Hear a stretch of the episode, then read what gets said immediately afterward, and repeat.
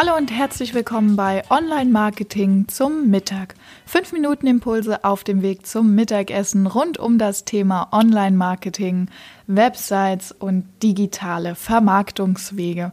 Mein Name ist Maria Aust, ich bin Marketing-Expertin, Webseitenheldin und heute deine Begleitung auf dem Weg zum Mittagessen. Lass dir den Podcast schmecken, bewerte ihn gern hier auf iTunes.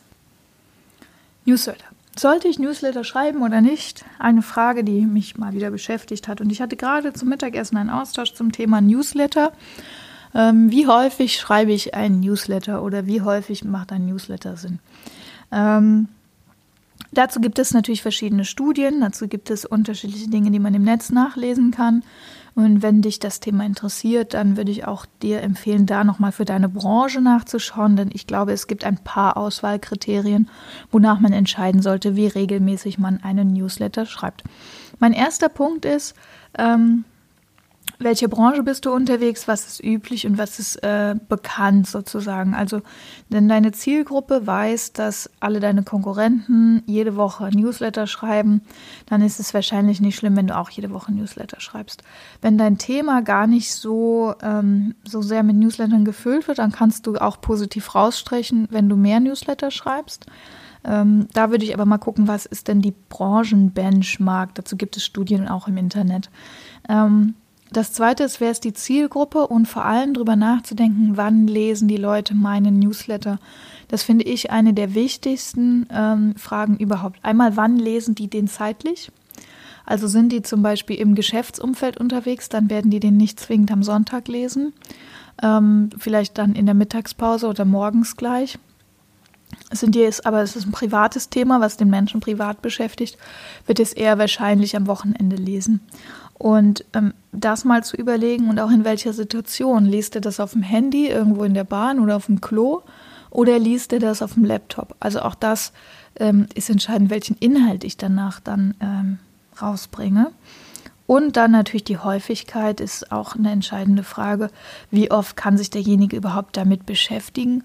Und vor allem, dass es dann ganz, ganz wichtig, was habe ich als Anbieter zu sagen? Also jede Woche einfach zu schreiben, hier, ich verkaufe einen Kurs, finde ich, macht wenig Sinn. Ähm, denn das Ding heißt ja Newsletter und das heißt Nachrichtenbrief auf Deutsch. Also den schreibe ich immer dann, wenn ich was zu sagen habe, wenn es News gibt und nicht ähm, einfach so, weil irgendwo im Internet steht, ich soll einmal die Woche einen Newsletter schreiben. Wenn ich also nichts zu sagen habe, dann macht es auch keinen Sinn, ein Newsletter zu schreiben. Und was sind jetzt gute Inhalte für ein Newsletter? Das kommt wieder ein bisschen auf die Zielgruppe drauf an. Also zum Beispiel ähm, habe ich Inhalte, die regelmäßig interessant sind. Wenn ich zum Beispiel ein Anwalt bin und es ändern sich regelmäßig Gesetze oder, oder es gibt regelmäßig neue Urteile, kann es Sinn machen, das zu verfolgen. Mm, oder das gleiche gilt im Steuerrecht. Da passiert ja auch regelmäßig etwas. Ähm, dann kann es sinnvoll sein, als Steuerberater relativ regelmäßig da auch Infos zu geben. Ähm, vielleicht hast du ein Thema, sowas wie Diät, was Menschen über eine langere Zeit hinweg beschäftigt. Ja, also eine Ernährungsumstellung zum Beispiel macht man nicht von heute auf jetzt und dann ist es erledigt, sondern da ist es etwas, was regelmäßige Begleitung interessant macht. So. Und dann kann das auch spannend sein. Ähm, gleichzeitig, also wenn wir die Beispiele jetzt mal anschauen, da kann das interessant sein, wenn jede Woche eine Nachricht mit neuen Informationen kommt. Was auch sinnvoll sein kann, ähm, unabhängig von News, äh, natürlich auch immer dein Angebot zu bringen. Dafür ist es ja dein Newsletter. Aber die Frage ist, welchen Mehrwert gibt es? Also wenn du zum Beispiel für dein Angebot eine spezielle Aktion hast, ja, jetzt steht ja wieder der Black Friday vor der Tür, dann kann das durchaus sinnvoll sein. Leute darüber zu informieren, dass sie etwas günstiger kriegen oder etwas zu einer besseren Kondition bekommen. Ähm, genau, also aktuelles, bessere Kondition oder einfach auch vielleicht eine regelmäßige Wissensvermittlung. Da ist natürlich wieder wichtig, an die Zielgruppe zu denken, interessiert es die Leute und können die Leute das auch in dem jeweiligen Zeitfenster abarbeiten. Wenn du jetzt jede Woche ähm, Wissen oder jeden Tag Wissen vermitteln willst über irgendwas, dann ist es relativ wahrscheinlich, dass derjenige sich gar nicht so sehr damit beschäftigen kann. Auch wenn der das interessant findet und eigentlich Lust hat, es zu lesen, ähm, sondern das ist dann einfach so oft, dass er sagt, okay, jetzt kommt hier jeden Tag etwas über, ich weiß nicht, Unternehmertum und ich finde alles interessant, aber ich kann es jetzt nicht alles lesen. Und die Leute lassen das dann im wenigsten, in den wenigsten Fällen einfach im Posteingang liegen, weil da liegt es im Weg, ähm, sondern dann wird es halt einfach gelöscht, obwohl man denkt, ach, hätte ich doch schon gern gelesen, aber am Ende löscht man es. Da ist dann vielleicht ein, ein, größerer Abstand, vielleicht von zwei oder vier Wochen sinnvoller, ähm, zu sagen, okay, jetzt bringe ich mal irgendwie einen Artikel, wo es vielleicht um Weiterbildung geht oder wo derjenige wirklich am Ende Wissen mit rausnehmen kann.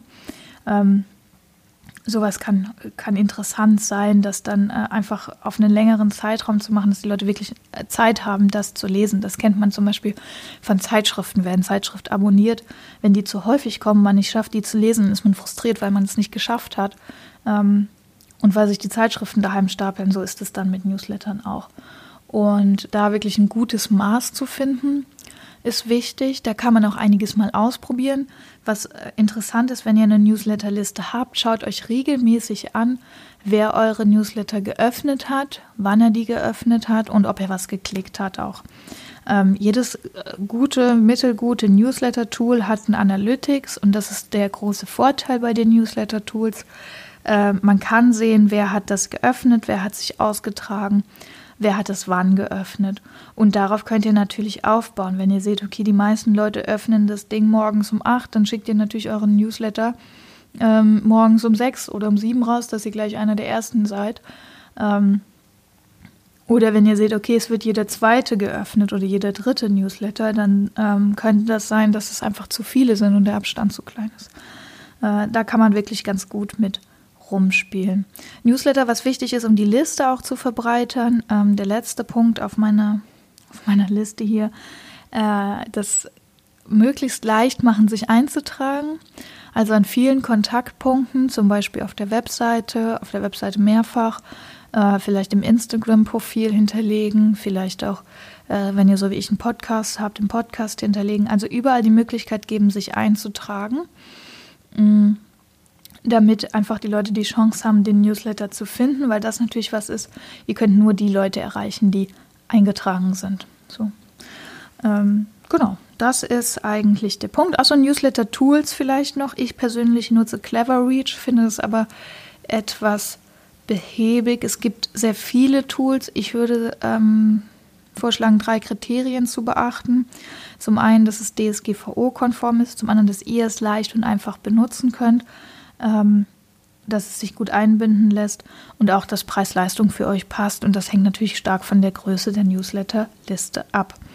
Ähm, genau, das wäre mal ein kurzer Überblick zum Thema Newsletter. Es hat mich gefreut, euch wieder beim Mittagessen zu begleiten. Mein Name ist Maria und ich freue mich auf den nächsten Termin mit euch. Das war auch schon wieder kurze Impulse zum Mittagessen von Online-Marketing zum Mittag. Mein Name ist Maria Aust und wenn du jetzt Lust hast, auf die digitale Welt und tiefer einzutauchen, komm gerne im Webseitenhelden Campus vorbei. Hier gibt es in drei Tagen den Weg zur Webseite oder bei der Webseitenheldin der Agentur für deinen neuen Webauftritt. Darüber hinaus kannst du uns gerne auf Instagram oder Facebook folgen und wir sind natürlich auch mit einem Newsletter für dich da, um dich immer up to date zu halten bei allem rund um das Thema Online-Marketing.